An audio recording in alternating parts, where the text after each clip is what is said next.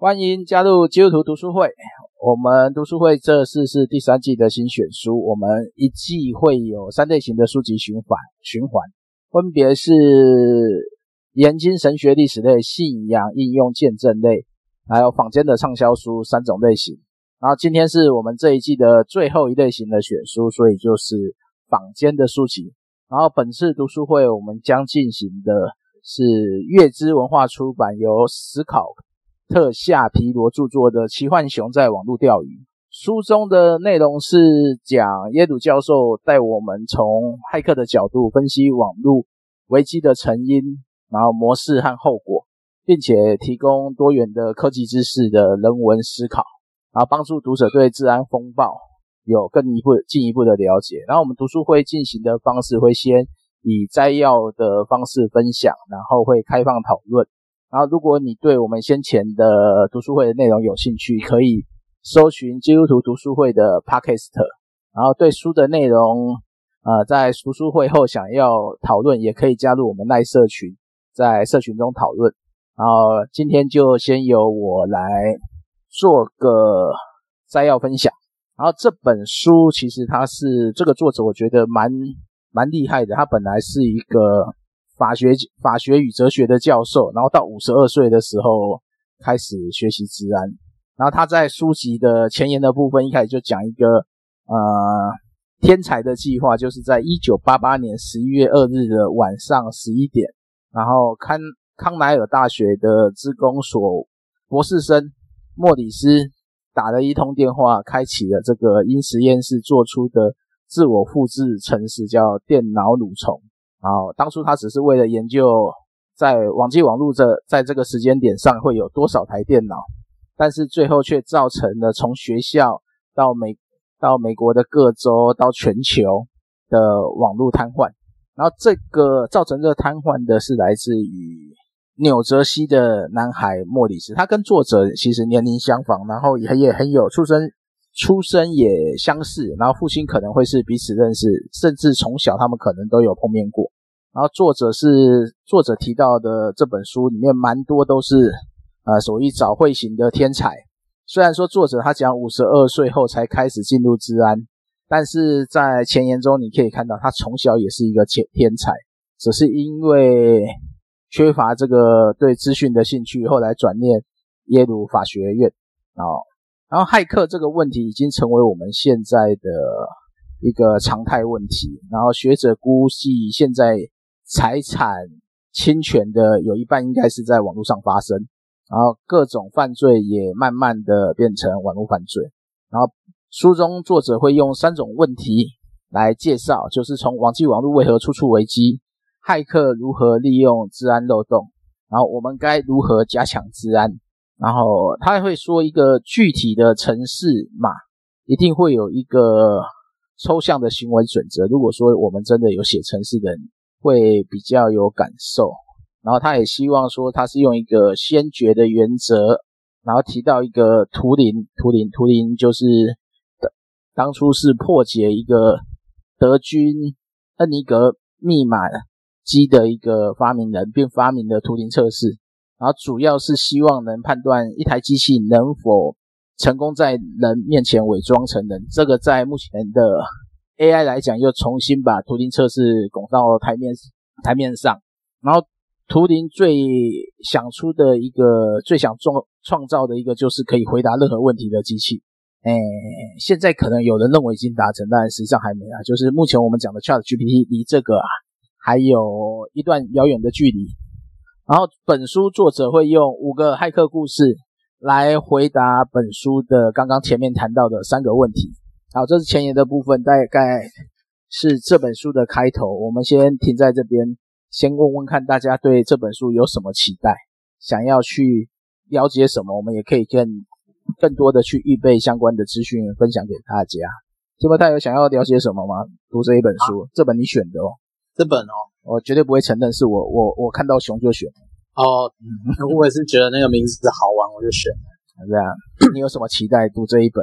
这一本的话，大概就是了解一下网络，就是说我们在使用网络一些习惯跟行为，它怎么样，就是在就是我们自己的习惯跟行为，然后怎么样在这过程当中，透过网络，呃，骇客可以从某一个面向来破解你使用网络的习惯，然后进一步得到你的资料，这样子，那那就变成说，那那这样子的话，就变成说我们在使用那种网际网络，就势必要改变我们一般习以为常的东西，这样子。对啊，所以大概想要了解一下，说这个大概网网络的世界它怎么样建立，然后它它会在使用过程当中可能产生什么样的漏洞，然后在这样的漏洞下，你就是说使用者他可以做的东西是什么？大概是这样吧。嗯哼，OK，Rocky，你有什么想法吗？对，想从这本书，呃，这个领域我是完全外行，嗯。也不是很多很基本的基础都没有啊、呃，但是我是就是看看这个翻了一下，就是说我比较好奇的是这个圈子里面面对的新的问题，有关于那个呃资产的问题、财产产权的问题，就是说在我们旧的时代，那个产权这个定义是比较清楚明朗，比如说这块地是我的哈。或者说，在旧约讲，呃，耶和华量量给我地界啊，那个地界是很清楚，那个地界不可以挪来挪去，是一清二楚。或者说，我们存在银行的钱，存折多少钱就多少钱，我的户头别人也不能随便进去啊。那么有有我有钞票、黄金的话，放在银行人的呃呃宝库里面，那个那个保险库里，那个有一个很大的保险库，有密码。然后那个钢板厚的不得了，还有保全，还有那个监控系统啊，还有还有镭射啊什么的，关一关的。那那个资产是很明确的，那那个保护措施也是很明确的。但这个东西好像到了网络时代，一切要重新洗牌，那个资产的界限到底在哪里？什么东西？然后你你能够像这个银行这样保护我们的钱财这样子？或者是说，我们的家里的土地从哪里到哪里？这一块是我的，过了这个界限就不是这个，所有的东西都要重新去思考，所有都是模糊的啊！你怎么去防备呢？界限在哪里呢？啊，这个，所以我比较好奇的就是这个这个区块怎么样去重新定义人的资产啊，个别的资产如何去界定它，如何去保护它。所以我想，也许这个作者耶鲁大学的他有这个法学的背景，我想他在这一方面可能啊可以有很多的琢磨，也不一定啊。这是我比较好奇有联想到的。谢谢。嗯，好，谢谢 Rocky 的分享。那小凤，你有什么对这本书有什么期待呢？我觉得我就是刚刚回到那个提姆泰讲的，嗯，刚刚提姆泰讲说，我也忘记了。我其实我比较想要知道怎么样比较安全。就是使用习惯，像我我的小孩，他们都会把他们的东西放在云端。那像我先生就会极端的害怕跟恐惧，不管工程师跟他说这个多安全，他他就是不愿意。那对我来讲的话，我就觉得我东西没有什么机密性，或者是极极度需要保护，我就觉得我好像还好。但是我对于这种网络诈骗，我真的觉得还蛮困扰的。就是成天有一些陌生人这样子，然后我我就觉得这这方面政府好像也没有，他他只是说，哎，别你不要被骗了，不要被骗了。可是我们就知道网络这种诈骗每一天都在出现，那我比较想要知道是，哎，使用习惯，我怎么样可以更更更小心，不要被骗。OK，好，谢谢小峰。其实这本书应该会陆续提到我。我稍微翻了它的整体架构，它是一个以科普的方式，从最初的网络一直介绍未来的网络诈骗，所以应该慢慢读，然后有一些问题我们可以提出来交流。然后他这边提到的数位资产问题，呃，他应该这边讲的是侵犯的财产，并不是讲数位资产，而是刚刚小凤提的被诈骗的问题。像我们到现在。最近应该每天会收到，假设你有经营粉丝页，每天会收到不同的呃，以假冒 Facebook 的警告讯息，告知你说你违反了 Facebook 的条规条件，然后需要你回报处理。那它就是一个钓鱼网站，如果你在上面登录账号密码以后，你的 Facebook 可能就会被取走。然后以现在的这个这个礼拜，就这礼拜发生的诈骗形式，普遍是他取得你账号以后就删除你所有的资讯，然后跟你的亲朋好友贴出说啊，我这边有便宜的 iPhone 十四，你可以马上汇钱来跟我取得。他可能会留耐账号或是什么，然后以你的身份然后去。我今天已经收到几个教会的。在询问怎么处理这个被诈骗的方式，所以我觉得读这本书，他刚好可以把一些骇客的心理想法有提到，在前言的部分，他就有提到一个骇客不会没事找事做啦，也不会因为你有漏洞就一定会攻击你，他只有一个原则，这件事有利可图，他才会去进行，如果无利可图，他就不会。所以我们在思考骇客行为行为的时候，可能要把这件事放下来。他到底有没有利可图？然后我们就有没有还有什么问题？没有问题，我们就进入第一章。有人有问题就可以开麦，没有我们就先来谈谈网络大虫。网络大虫是一件很严重的事情。好，没有人有问题哈，那我就先稍微简单谈一下第一章。如果对第一章的部分有问题的话，我们在摘要后可以提出来讨论。因为这个背景我大概。有经历过类似，但是不是在这个时间点，我们是在后期，呃，不是 Unix 系统，是在 Windows 系统时遇到类似的状况。好，那我们就进入第一章的一个呃摘要的部分。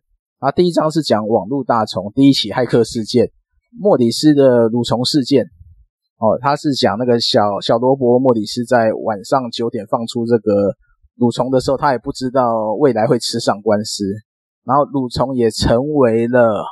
呃，当天的电视新闻网的新闻主题，但是对他来讲，他并没有看媒体，他并不知道这件事的严重性。然后，如果谈治安呢，呃，在书中他就提到的是最早的治安会议啊，美国国安局召开的治安会议，谈的治安可能不是网络上的治安，因为那时候的呃电脑造价跟维护都是很昂贵的，然后操作模式也是因为都是真空管时期嘛，所以必须要给他妥善的保护。因此，写程式的人没办法去当操作员，他必须要把你的程式码做成纸卡，然后交给操作员去输入。然后接着，就像说你，他他这边有举一个例子，就是说有点像你把你的衣服送去洗衣店洗，洗好以后你就等答案啊，就是在这个过程。然后，一九六一年开始做了一个共用分时系统，可以让使用者。呃，多工操作，让每一个使用者可以觉得他就在操作一个独立的系统。这个东西有点像呃中央型的 server，然后每一个人操控远端的模式。它最早其实是每人送卡，然后它可以同时运作，然后到后期就是变每一个人可以有一个独立的终端机进行城市码的输入。然后只是说当时这个密码的目的并不是为了资讯安全。它主要是为了呃控制每一个人的使用时间，让时间更分配的更有更有效率。然后同时它也会发生一个问题，就是有研究生会去借会透过阅读公用档案的密码，然后去借其他使用者的账号。然后也有出现就是呃城市的错误，你一登录就显示其他使用者的密码，等于是呃当时没有什么安真正的安全啊。虽然说密码也可以选择加密，但还没有到很完整，然后接着就是发展了到，对，他这边的书的前面部分有点像计算机概论的初期，所以大家就听听，然后有问题可以来询询问。对，他这这个字要怎么念啊？Muticos 哦，到 Unis，这是这样念吗？哎，呃，Muticos，Mutic，Mutic，Muticos，Mutic。Maticos 啊，随便来。反正我只认识 Unix，我不认识前面那一套系统，因为那一套系统就有点像早期刚刚讲的，它透过多工的资讯计算方式，然后架建构一个庞大的系统，然后每一个人可以使用 client 端的方式，就是终端机的方式去操控整台电脑。但实际上这样子呢，架构也复杂，然后如果被被破解，等于是你所有人的资讯就一起被取得。这是在那个时间的电脑点，所以最后国防部方面也不采用，然后学术圈就觉得这个系统太过庞大、庞大复杂，所以他们最后发展的是另外一套 Unis，就是把那个 Muticos 稍微改一下的模式。它本来叫另外一个名字，然后后来用谐音的方式就变 Unis，然后接下来后续发展的有一另外一个就叫 Linux，Linux 是我们现在一般使用者呃比较不会用到，但是其实 Make 它的背后是用这个，是用 Linux 当核心。然后 Windows 在 Windows 也开始支援 Linux，所以整个整个网络的系统环境在现在都还是会有这样的一个架构存在啊。好接着就是他提到的一个战争游戏，我我有努力去找这部片子啊，呃，YouTube 上有有可以租用这个片子观看。然后它是一个很早期的电影，然后描述的是一个少年宅男。然后曾经透过数据拨接的方式拨进到学校，帮呃所谓他想要追求的女生改成绩，把 B 改成 A，因为那个时间点还是数据波接嘛。然后透过他呃等于是随机波接的过程，波进了五角大厦，然后以为他自己发现了一款会发行的游戏，然后叫约书亚，但是实际上它是一个约书亚的。核战控制系统，所以在玩下去之后，差一点就引发引发了一个核子战争。但他因为聪明的约书亚说，就是这场游戏唯一的赢法就是直接不玩，所以好在没有继续玩。但实际上整个电影到底怎么样演，我不知道有没有人看过了。我是有机会会把它找出来看一下，因为觉得它是一个早期的呃治算是治安漏洞的方式。描写一个治安漏洞，所以他书中就有提到啊，呃，当时雷根就会去问，就是在那个军军事会议吧，然后就是提问说，这个这部电影大家有没有看过？然后这件事情有没有可能发生？然后实际上发生的几率是有，但不是会像他这样随便人都可以播入，因为国防部的整个网络应该是属于跟外界是分割的，不会是一体的。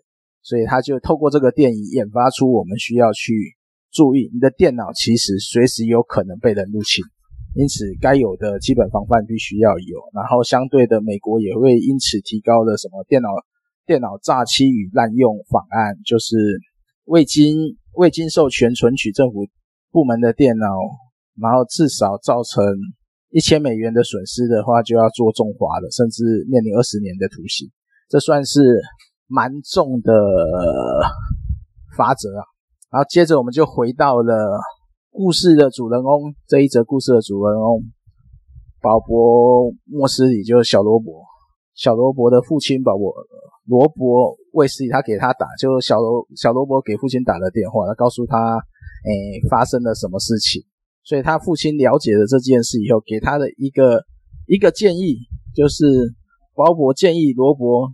不要去更改生活，不要当做什么事情都没发生，反正就继续去找女朋友。因为这件事情如果被爆发出来，对他也很尴尬。因为这个时间点，他正被推荐是否可以担任国安局的首席治安科学家，然后他同时也是一个很重要的数学的密码数学密码学家，所以这个身份让他。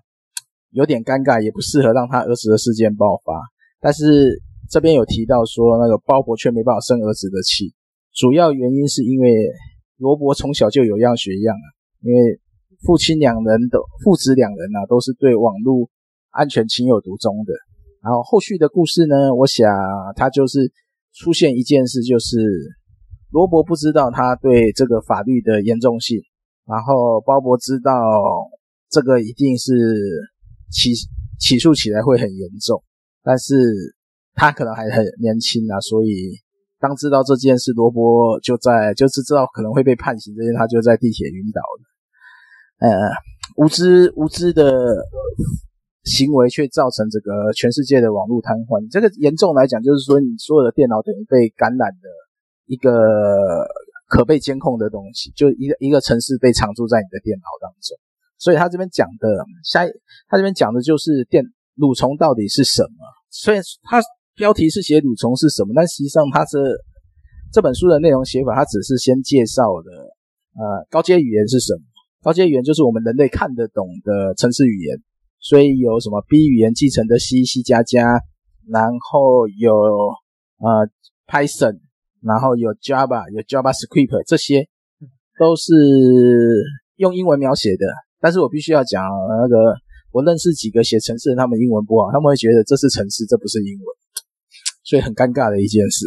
他们看得懂英城市语程式语言，却看不懂英文，这就是一个有趣的发展发展状况。然后电脑电脑这些机器，它只能读的就是机器码。我们机器码最熟悉的就是零跟一的组合，就算拿给你，你也不见得读得了啊。所以它是需要高阶的人类语言，然后透过编译器转换成二维码，然后丢给电脑去处理，然后电脑再会把需要的呃记忆又到记忆体去保存，然后让它可以在下次执行的时候比较方便。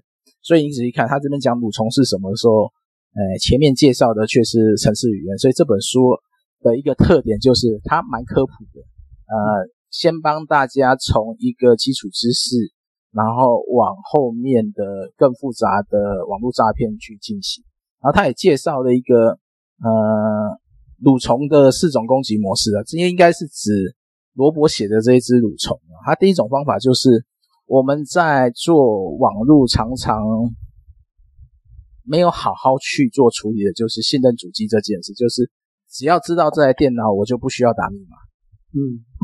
然后这件事最容易发生的安全问题啊、呃，在前几阵子就是你的档案被加密，就是你透过网络芳邻或是网络硬碟，没有没有做账号密码认证嘛，然后程式就可以去篡改，然后蠕虫就是用这种方式去串所有的主机，并且常驻程式进去，这就是它的第一种攻击方式。然后第二种它是讲 send mail，send mail。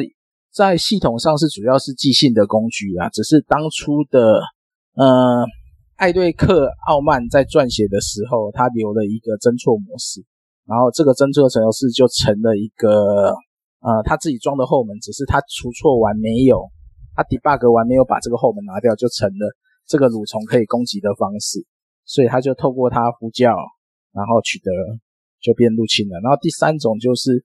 用密码的方式，他密码这边有举一些呃常见的密码，我觉得每年好像都会有公布，目前大家使用的密码哪些最常见，只要是常见的密码，基本上就不要使用。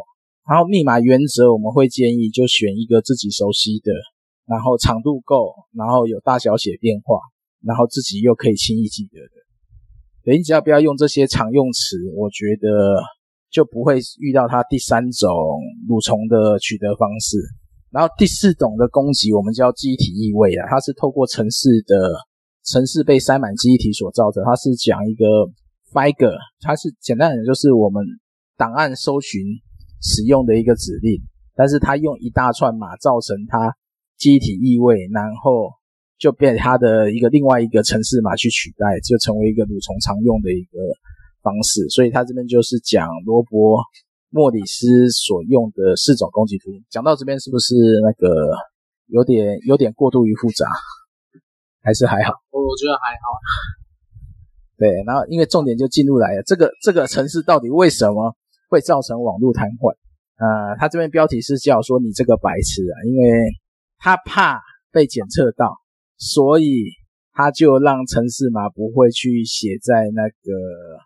那个叫什么系统系统系统检测的记录里，所以他就每重复七次，就在就在重复侵略一次，然后造成电脑就是每七次就复写一次，然后本来只是一个蠕虫，后来变两个，然后两个就变四个，它是属于一个阶层式的一个成长。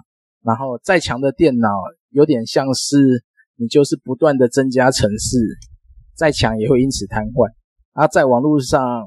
也会不断的对外攻击，本来是一只城市攻击，后来变两只，再变四只，再变十六只，四四十六，那十二八八只，复制是乘二，变八只，然后变十六只，就这样很快的接成，所以电脑一下就 CPU 无法演算，然后网络也因此呃大量被这种大量的蠕虫搜寻占满，整个网络就因此瘫痪的，所以这是讲它蠕虫这一个蠕虫攻击造成网络瘫痪的主要原因，就是他写了一个。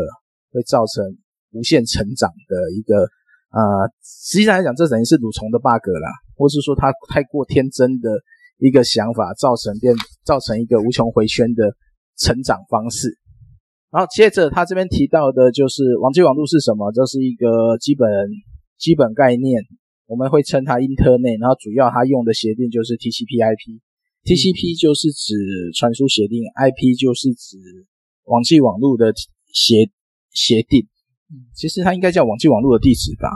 嗯，我也不知道，反正因为它是用一样是用那个 protocol 嘛，protocol 是协定的，但 IP 对我们来讲，我们就是我网络位置啦。然后概念上就是 TCP 它是一种传输方式，两边达到一个可以传输的一个标准，而 IP 是指每一个。呃，节点它的实际上的位置，他就他这边举的例子就是我们也会常常举的，就是 IP 可能就是你的地址啊，然后传输协定可能就是你的地址结构，你要符合怎样的方式才能寄达寄达？嗯，就说你有多少的，你要写邮递区号，要写什么什么什么谁收，然后才可以才可以正透过这种传输协定，就透过邮差你才可以正确的寄给这个教授。然后，如果信比较大，它就会区分为二之一、二之二、二之三。这就我们说，在网络上就是把封包切割好几个碎片，然后到最后寄达以后再组成。这是讲一个网络基本应用的概念。嗯，对，所以他讲的 IP，然后网址，网址基本上它就是只是一个网络的统称表。他这边没有讲，但我觉得应该要让大家认识网址是什么。网址它就是一个可识别的，有点像可识别的编译。然后它可以去指向正确的地址，就是某个公司在哪个地址的这种概念。这就是或者说某个，或者说某个档案或某个东西放在哪一个位置？啊，不是啊，我说网址，网址不是这个意思，网址就是公司名称了，啊，有点像公司名称或店家名称。啊，有店家名称当然就会有一个地址嘛，IP 是地址，嗯，所以这是让网络上让大家可以使用这些。这些目前讲的都是要让大家认识所谓的基本。基本的网络概念，所以第一章可能会，我觉得会比较网络科普，有点像啊计算机概念概论的前身，先教大家到底怎么认识网络，然后同时插了一个呃蠕虫的教训，因为蠕虫它的问题，真正最大问题就是它会大量感染，就莫斯里蠕虫的教训，它的一个核心问题就是会大量感染，然后感染会造成什么，你没办法预估，就是说你的感染会不会。呃，感染到不同的，你就把它当病毒一样嘛，就病毒一直传输，然后它会影响到哪个层级，我们要如何隔离？因为我们刚过 COVID-19 嘛，我们就会知道到底要病毒要怎么阻隔，然后要怎么做有效的切割，然后哪边是安全区，哪边非安全区。在遇到蠕虫攻击的时候，我们就要先做好这样的防范。这个对家庭来讲。我会觉得还是需要有知道这种如何，我觉得不是防范蠕虫而已，它其实我们就讲病毒就好了。如何防范病毒的基本概念，就是在网络上的所有设备，你本来就该切割哪些是可以直接对外的，哪些不能对外的。然后，呃，最安全的做法就是我们中间先加一个可过滤的，呃，防火墙吧，或是呃，一般叫做 IP 分享器。这是最起码做基本的隔离，把内部跟外部先切开。外部顶多达到你的 IP 分享器或海防火墙，但它没办法直接进入到里面，除非它从里面告诉外面我在哪里。这是在整个蠕虫教训来讲，我们就还要做一些识别区域的切割，而不是全部都对外开放。因为他这边写的蠕虫的建议，我个人觉得就是在就是有一个基本心理心理概念，就是在网络上的东西都有机会被感染。只是感染的影响会到哪里，这是我们需要先去评估它的风险的。然后他这边也提到一个开放、开放跟非开放的差别，因为他这边有讲一个所谓的呃，那个叫开源开源方式，就是他觉得如果要让它安全，军方讲的那一套做法可能会很严谨，但是不符合时间性。然后开源的好处就是大家都使用，而且你的原始码都公开，总有人会查出它的问题。所以这在这在网络上来讲，我自己觉得啦，这应该不是蠕虫学来的教训，这是这是从啊，诶、呃、其实也算是蠕虫，就是所谓从如何从大家使用避免避免漏洞没被发现。因为刚刚提摩在在我们读书会前就就问我嘛，呃，那个程式设计师有那么容易忘记后门吗？对不对？刚刚提摩太说我这个嘛。对啊，对啊，对啊，因为不是通常把一个东西写完收尾是很正常的吧？就是你要你要收掉一些你在你在工作过程当中你可能留下来的一些，就是说你可能就有点像你写完文章，然后你可能要去整理一下它里面的问题，然后最后就再把答案送出去，不是、嗯、不是通常都要这样？嗯，理想值是这样。或者说你，你你你在编完一本书的时候，你要再把整体的东西都看过，然后看过以后，再把你编辑过程当中留下来的建议或什么东西都把它删掉。对，理想值是这样，工作程序也是这样，但实际上人有惰性，对、啊，他就是会忘记。所以他一开始想的那个 SendMail 事件，我觉得，嗯、呃，我我必须要老实讲啊，我们现在所使用的每一个城市，或是不管是买的。还是硬体设备，它都是会留下一些这种为了方便呃原厂管理所留下的漏洞，有应该不叫漏洞，所留下的后门，这是故意的。嗯，但是当有一天这个后门被呃网络揭露的时候，骇客就会拿来利用。嗯，我这个是故意的，还有一种是忘记的。嗯，但事实上就是你所有的东西都有漏洞存在，只在于有没有被公开，有没有被发现。如果有被发现，那就要去更新补丁。就是我们经常不管是 Apple 啊、iOS 啊，或是 Windows 啊，或是安卓系统啊，它都会告诉你要更新嘛。嗯，尤其是讲有零时差攻击的时候，那个就要赶快更新。嗯，但更新后也有风险，因为它可能修了这个洞，造成另外一个洞的问题，这就很尴尬。但是它确实是存在的。对啊。然后我我简单分享一下，在我的时间点，呃，类似蠕虫的攻击啊，以及呃防范的方式，在应该是两千年的时候吧，有一个叫疾风病毒的网络攻击模式，不知道有没有人有有听过？它就是一种蠕虫攻击，嗯，它针对的是 Windows。然后那个时候我在另外一个比较大型的机构当 NIS。它的状况就是，我电脑一开机就被感染，感染之后呢，就会再马上去感染其他台电脑，最后造成整个办公室的电脑都在攻击别人，就一起挂掉的。对，就网络整个瘫痪了。然后要怎么解决呢？嗯，因为那个时候上班时间，第一件事叫所有人电脑关机，嗯，然后把网络断电，然后然后使用一台呃干净的电脑先去下载补丁，就是刚刚讲的 update 的东西。嗯然后去每一台电脑拔掉网络，一台一台去更新。哇，对，假设你没有更新，那个时间点哦，是你电脑一打开就中毒，就中那个疾风病毒。你稍微网络上可以查一下，那个叫什么？呃，百维基百科那边翻成冲击冲击波蠕虫啊。嗯、然后我们台湾一般我们都会叫疾风病毒。然后它是整个对那个 Windows 的一个。系统的执行档做攻击，一中到它就开始往外打。哦，对啊，冲击波蠕虫，对，它叫冲击，我们叫疾风病毒。然后这个东西就是，其实我就会告诉大家，放云端安不安全呢？首先一个问题，你要先思考，你的网络会不会被瘫痪？我们先不讲资料会不会被拿走，这、啊、这个东西，假设网络瘫痪以后，你是拿得到，拿都拿不出来。对，你拿得到还是拿不到？拿不到啊。如果重要的档案绝对不能只放云端。嗯，它要多方备份，一定要放到一个可不用网络就能存取的方式。就是我之前在帮办公室的老师在讨论那个资料备份嘛，然后就我那时候那那时候因为在你这边有有一点点概念，我就我就跟我就跟老师说，那个你放到就算你放到中研院的云端网啊，诶，好，中研院的云端网络。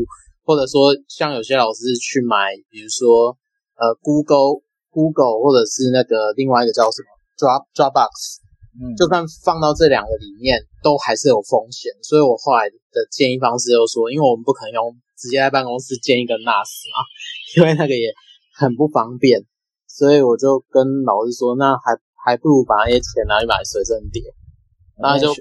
当然就用随身碟去去去分类，或者说随身硬碟去分类，然后定期定期汰换这样子。对啊，所以，所以我个人建议来说，就从蠕虫病毒这件事来讲，就蠕虫攻击这件事来讲，网络它不是那么安全又稳定的一个服务。虽然尽可能让它连线，但是实际上呢，它总有一天被瘫痪。尤其是你知道，现在是现在上班族啊，只要那个，我觉得如果有一个蠕虫病毒攻击，也不用蠕虫病毒了，只要中华电信的线断了，大家都觉得可以下班了。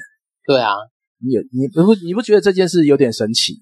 嗯，真的有所有的东西都需要在网际网络上执行吗？然后网际网络，你从刚刚讲的这件事，TCP/IP 它就是只是一个协定，这个协定本身没有问题，它里面举的举的是用高速公路嘛，嗯，对不对？我在高速公路上，高速公路没有罪啊，抢抢劫犯透过高速公路逃跑，那不是高速公路的错错啊，那应该是为什么会被抢啊？或是那抢劫犯的问题嘛，嗯，所以大家在讲把网际网络怪到错误，我觉得有点过头了。因为网际网络它就是一个呃让资料可以透过数位化传输的一个方式，嗯，它有它的便利性，也有它的风险性，这个是要同步考量的。所以我一般会建议档案一定是留两份，不要以为地端安全，也不要以为云端安全。重要的资料确实要两边留，因为你在地端，假设你中到一个绑架病毒，我跟你讲，那档案全毁，你也解不开。我我目前就遇到两个教会机构有有这个惨案了，还好他们备份做得好，有可以从其他地方还原，不然这些档案就欲哭无泪了。因此，你的档案如果说要完整安全，除了在本地要留一份，云端也留一份，然后最好还有一个差异化备份。对，哎。这个是比较完整的安全方式。还有个人档案，我会建议至少留两份了，云端跟地端的。嗯，对啊，对。那 USB，对，刚刚讲 USB 就是随身随身碟，但随身碟它有寿命哦，它有存取次数，不要以为它是没错永久安全。目前所有的设备储存都是有存取上限，就是要定期更换啊。对，就就算是就算是那个什么硬碟啊，就传统硬碟是一样。它会磨损啊，它也是有存轴什么坏掉，呃，基板会坏掉，里面的磁盘会磨损，对，然后所以说没你真的真的到数位档案哦，我觉得你会发现呢，那个刚好那个最近做一些追思照片，就会大家就有聊到这个问题，嗯，就是说那个真正到最后找到的照片都还是纸本，虽然泛黄，对，因为很多照片放在电脑档案。啊、呃，都因为硬碟损毁或是其他不小心原因删掉，到最后没有这些。没错，所以到底数位是不是这么完全理想，就要看你对数位档案的保护方式。对我刚刚讲的重要的档案至少三个地方，因为像史料啊，就是我们那种历史圈在讨论那种史料的备份跟保存，我们我们最后我们最后得到的结论是，应该是我们最后讨论的结果。就是还是用微缩胶卷，是对，微微缩胶卷是现在当下比较可行，然后体积也比较小的保存方式。因为你放到电脑光碟的话，它是九十九年嘛，嗯，然后可是你放到微缩胶卷的时候，它就是它就是呃，可能过了一段时间以后再翻拍一次，然后那个成本成本就会比就会比那个比如说丢到光碟还是丢到什么再小一点这样。其实光碟也是会坏呀，对啊，光碟也是会坏。光碟没有想象中那么保存持久，因为如果你的湿度没控制好，它的光碟涂层是会剥落的。嗯，那涂层剥落，你的档案就损毁了。对，其实比较好的方式还是，因为我我们我们其实还是比较接受那种纸本或微缩胶卷的。那纸本也是会有风险啊，被烧掉也是一回事啊，不要以为不会失火哈。对啊，微缩胶卷也是啊，被烧掉就死了。所所以没有，就是说重要的档案绝对不是一份保存，一定是多多份。微缩胶卷哦，那个就是一个就类似底片的东西啊，只是它是相对是小的啊。它用微缩机去微，那样用胶卷的那个放映机看，它它其实是一微缩胶卷，其实它就是一种胶卷，只是更小。对。那有人在用吗？微缩胶卷，微缩胶卷的那个就是。就是宽度啊，大概是你一个指甲的宽，可能再比一个指甲再小一点。然后它会把那个档案拍在那个上面，所以你就要用那个，就是有点类似像放投影机的那个放大机去看。它有点像是这个东西的主要用的有有点是保持文物啦，就是文字作品啦，或是说一些图画啦，或是尤其像一些报章杂志啊，对啊，对的，那个国家图书馆很多。微缩胶卷，那那那那种方式是很伤眼睛的，所以我们大概有很多老师都因为看微缩胶卷眼睛坏掉，所所以还是要把它输出成其他方式啊。对，没错。哎，现在没有一个技术让维修胶卷直接产生数位档吗？应该？可以啊，可以啊，维修胶卷可以转 PDF，但是它就是等于你要，它它它有点像是你镜头要对在那个档案上面，然后你就按拍摄。然后它就会，它就翻拍啊，因为他超级没效率，就变成说你要有耐心，一张一张拍出来。OK 啦，这反正重点是有一些文物要保存，它确实有它的保存方式啊。对啊，对对，但是它我重点是它不能只用一种方式保存。对啊，然后所以所以我们就回到今天的第一章啊，第一章的核心重点，我觉得啦，以我面对蠕虫的攻击事件来讲，所看重的就是网络没有想象中的。那么不会被断线，嗯，它是很容易被断线的东西，对啊。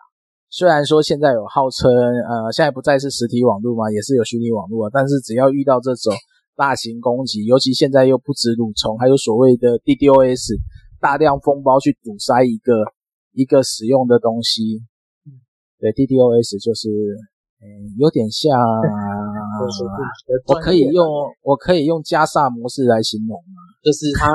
开了好几个不同的那个无人机，然后就就说以色列的防护范围本来只可容纳大概一百发，但是我用了一千发以上去打，对，你的防御就失去了，对他你你就没办法防御。啊，一般我们的网络也是，你的水管就这么大，就是我们一般不是有一枚两枚甚至好一点的一 G，但是 DDoS 攻击就是我可以直接塞的十 G 的流量往你那边塞，你就从此不能上网了。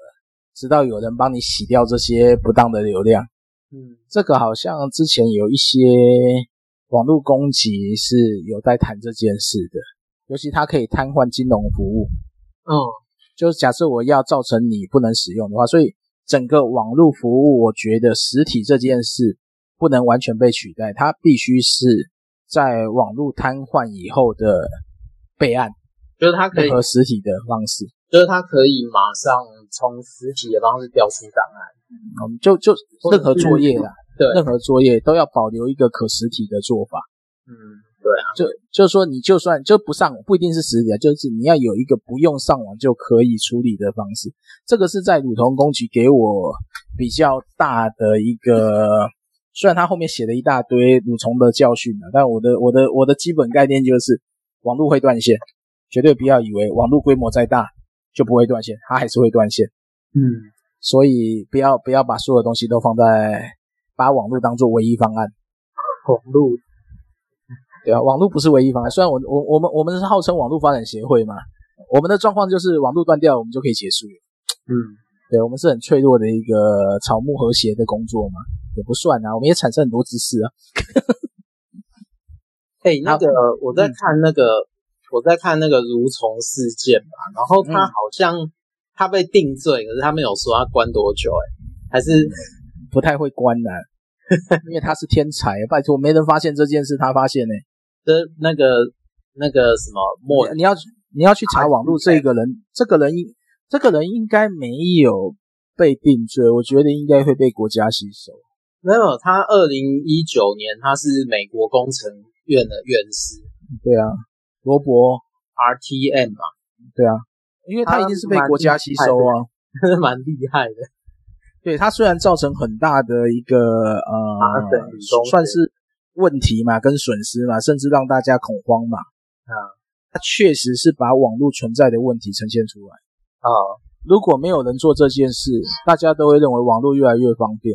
嗯，但你要想，他这个他发展，他做这件事的时间点是还没有网际网络。就是说，他只是想测试说有多少电脑是连连在那个网络上嘛，对他他他只是有 TCP/IP 协定，有可能是 intranet 或是什么比较封闭的，还没完全开放的一个时间点。因为对不起，我我针对那个这个这个这个年轻人嘛，哈，嗯，他他做这种事情，我我是有一些问题不太了解，就是说，呃，我们如何去界定这个叫做罪，或者说是有办法？我是我举个例子啊，就是说，因为我一直觉得这个网络这个这个大区块，这个是新世界，它没，就是我刚才有稍微提到这个没有那个明确的界限，就是说，就呃，比如说一个小孩子。然后他到到了自己一个好奇啊，他跑到深山里面去，看到一大片的，他也不知道是不是果园的，但是他有一个好奇心，就是去看试探探索他所不知道的那个新世界。就如果他看到一个但是他不知道这叫果园，那他他觉得很有意思，他要一直深入。可是这个时候他可能深入到某一个农人这个呃他的这个果园里面去，甚至于他。破坏了果树，而且把果果实拿来吃。那我觉得这个东西如何界定这个这个道德上啊？先不要讲法律，道德上我就觉得很难很难去界定一个没有界限的东西，是一个全新的东西，没有门啊，你也没有一个彻底的规范，说我入侵到一个，就是后来发展可能会让你在进去就已经呃侵犯到别人，但是有很多。我我是认为在有很多高级的云端的地方，很难有一个明确的，因为那个东西是还在发展，在极极尖端的发展状态当中，是没有办法去。但这些很厉很厉害的这个尖端的年轻人啊，他可以可以不受限的去去往那个地方去探去通视，去探索他所不知道的。那这个时候我们。如何能够用道德上说，诶，这样子是不对的，或者要付什么代价？我觉得我对这样的讲法，觉得是要是有一些疑问。那么我们只能说去提防他，但是好像不能够去阻止他，或者说呃判定说呃这个是不对的事情，是不道德，是不可以。我觉得好像有一些刚讲会有问题，这是我的想法，不晓得大家觉得。法律问题其实有点难处理，是因为在法律面前，不知者一样有罪。这个是一个目前法规所执行的方式。然后，如果以罗伯的案件来讲，因为为什么他爸爸会担心会吃上官司，是因为这个法在一九八六年制定的，然后他是一九八八年做的这件事。刚刚有讲他的法则嘛，还有二十年的徒刑嘛。至于说为什么他没，应该是没被判刑啊，他也有可能类似所谓的，呃，我诶，台湾是不是之前有一个做什么 CHI 病毒的被转正的？这个我好像不知道，我看一下，什么 CIH 病毒创始人？因为这种东西它就很难，就刚刚如 Lucky 讲的，其实很难界定它到底，我们到底要不要把它，对不对？啊，他叫什么名字啊？陈云豪。对，陈英豪，对啊，他就是一个又就创造一个新的一个病毒模式啊，而且而且造成人家很很严重的那个影响，有没有？嗯，哦，车祸比病毒，原来对，那时候闹很大，对，对，重点是因为他会重写拜尔斯系统，对，那个时间点本来我们也不会知道有人会做到这种一体基基层的东西，竟然现在有病毒可以做这件事。对耶，他其实蛮厉害的。那那那时候好像连我是我念国中吗？我就知道，我好像就有看到这个新闻。对啊，一九一九九八年。对啊，那你你说这种人确实是厉害啊。然后该定罪吗？还是他无罪啊？其实他有罪啊，对不对？我觉得他可以提的这个问题啊。这个这个对罪的定义到底要怎么针对这些人？嗯，对，我我没有想法啦，但是我觉得。呃，人都会犯错嘛，愿意悔改、愿意转向正的贡献，应该要给他机会吧。只是另外一个问题就是，这个犯罪如果造成别人的财产损失，那又该如何去弥补？对，这个我会思考的是这个问题。而且有的可能甚至，你知道那种蠕虫影响真的到严重，假设它蠕虫到，我们就假设核电厂有漏洞，蠕虫到核电厂以后，核电厂失去正常运作，然后造成核熔炉。然后这个可是整个区域的死亡哦，那这个蠕虫可能是无心之过哦，嗯，那这件事又要怎么算？嗯，我我想没有造成生命损失，我都觉得好谈，但是以现在的科技产业来讲，例如说特斯拉被入侵，然后在城市乱冲乱撞撞死人，那这件事又要怎么算？啊、嗯，蓄意的，我觉得是一定地罪，这有点像过失杀人跟非过失杀人的，过失伤人跟非过失伤人的法法律的定义。有，那如果回到圣经来讲，那就是以色列的逃城概念了啊。我们还是需要有一个呃，给他们有发展的空间，也可以给他们一个呃被约束的赦罪方式。逃城其实并不是不用付代价，它是被限制、限制住居嘛，对不对？嗯，他不能离开，一离开被打死，他家的事。嗯，也许这是一个方法啦。如果从圣经来讲，我不知道 Rocky 你觉得这样的这样的答案如何？可能我对我觉得这样至少还缓冲一下，就是说，呃，有一个逃城之类的法案可以保护他们，就是说不会那么快被定罪，因为这个东西还在变化当中，还在测试，还在。还在闯荡的过程当中，我再举一个例啊，譬如说，呃，譬如说那个特斯拉那个马斯马马斯克那个，他不是说也本来也要发展什么太空计划，那很多国家也在做这种事情，好像那个 Amazon 那个那个人也是，呃，反正那个很有钱的人，他们就已经没有办法满足于现在地面上世界上这些金钱游戏嘛。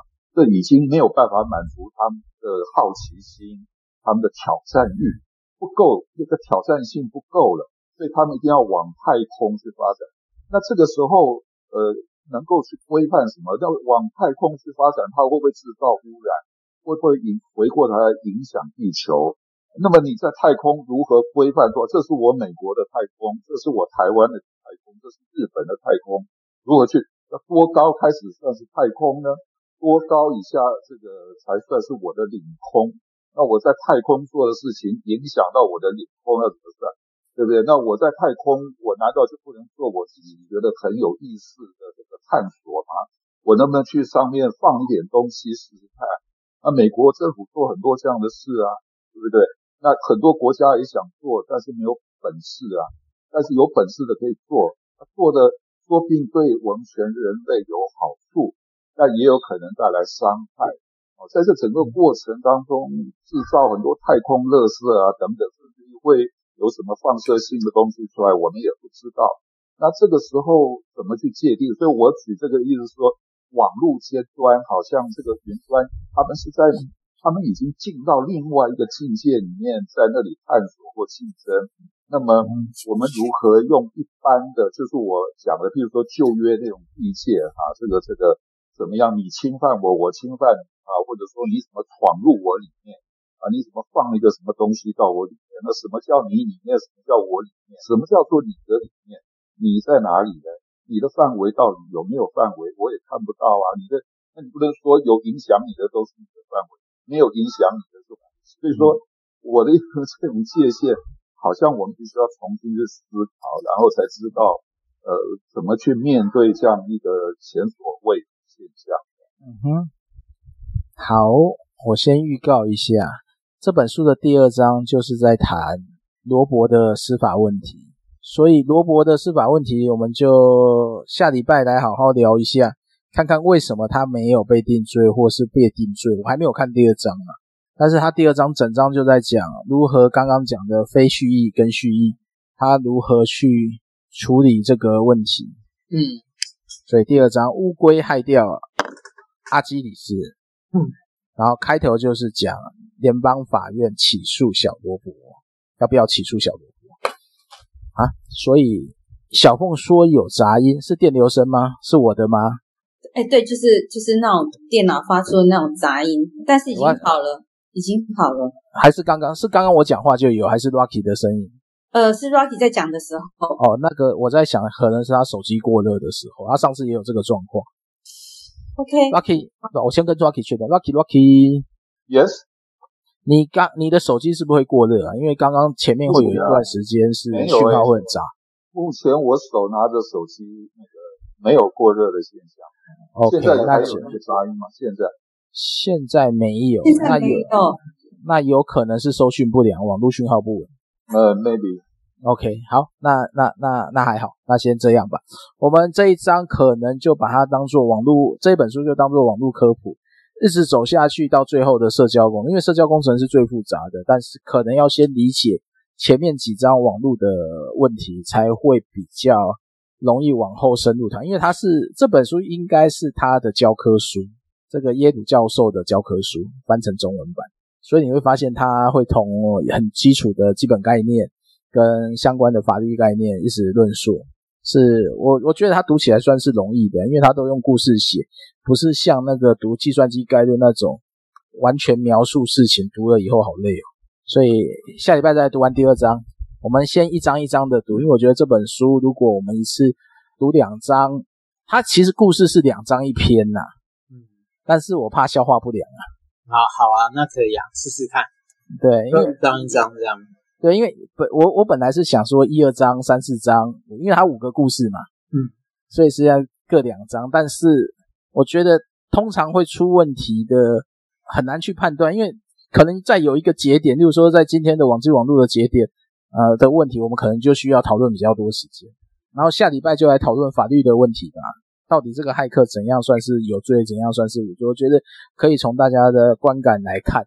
然后就请大家就下礼拜把第二章做完，因为这个这本书要做书摘，其实有点技术问题，因为这个故事要怎么断，我们只能点到，其实要真正讲细节是有难度的。然后反而是如果你在细节有问题，我们可以提出来讨论。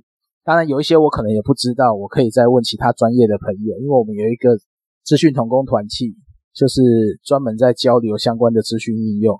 我们今天在资讯团契处理的问题就是 FB 账号被盗用，大家可能要注意哈，那个不要随便乱接收简讯连结或是啊、别人传的 message 连结，点进去很有可能是钓鱼网站，你看起来跟 Facebook 一模一样，但它其实不是 Facebook 的网站。好，就先大家先注意，不要不要不小心被账号被窃走。然后如果你要安全一点，最好去把 Facebook 的两阶段认证给启用。最起码他传个简讯给你才会才能登录，相对你就算被钓鱼网站调走，你只要没打简讯码都还来得及，呃，就是多一层保护啊，大概就这样。我们今天就到这里了，下礼拜就第二章了，有没有还有其他要讨论的或要补充的？没有，我们今天就到这里，有吗？有就开麦，没有就收工。看一下，看一下还有什么问题？哦，还好，好，那就这样。好，没有哈，那个维尼维尼维尼洞有问题也可以举手上来发言，也可以打字。那、啊、如果没有，我们就今天在这边结束。嗯，好，一小时，感谢大家今天的参与，我们下礼拜第二章见。谢谢，好，谢谢，晚安，拜拜，晚安，拜拜。